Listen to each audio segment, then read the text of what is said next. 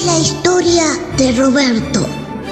Él salía todas las mañanas a trabajar en la agencia de publicidad más importante de la ciudad, donde era gerente de marca. Para ello, se levantaba temprano y desayunaba su huevito revuelto con juguito de naranjas. Justo antes de salir de su casa, tomaba sus vitaminas y un licuado de espinaca con avena y miel. Cerraba la puerta de su departamento en el piso 15 del edificio más alto de la ciudad, la Torre Ángela le decían, y se dirigía al ascensor. Presionaba el botón para llamarlo. Mientras esperaba, siempre llegaban Constanza y Valeria, que eran dos vecinas muy bonitas, que siempre le hacían ojitos y también trabajaban en la agencia de publicidad, compitiendo por el éxito del puesto de Roberto.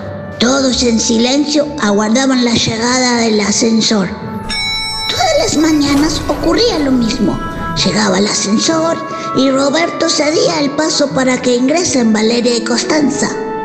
Ellas se negaban, con el argumento de haber llegado más tarde, y él ponía espacial énfasis en que pasen, pasen, pasen. Ellas discutían acerca de los derechos igualitarios y terminaban subiendo los tres juntos y amontonados. De repente, todos se miraron con especial sospecha y enojo, haciendo caras y mirando al techo. Esa mañana llegaron a la planta baja, puteando y discutiendo fuertemente. Moraleja, el éxito es como los pedos. La gente se molesta cuando no es suyo.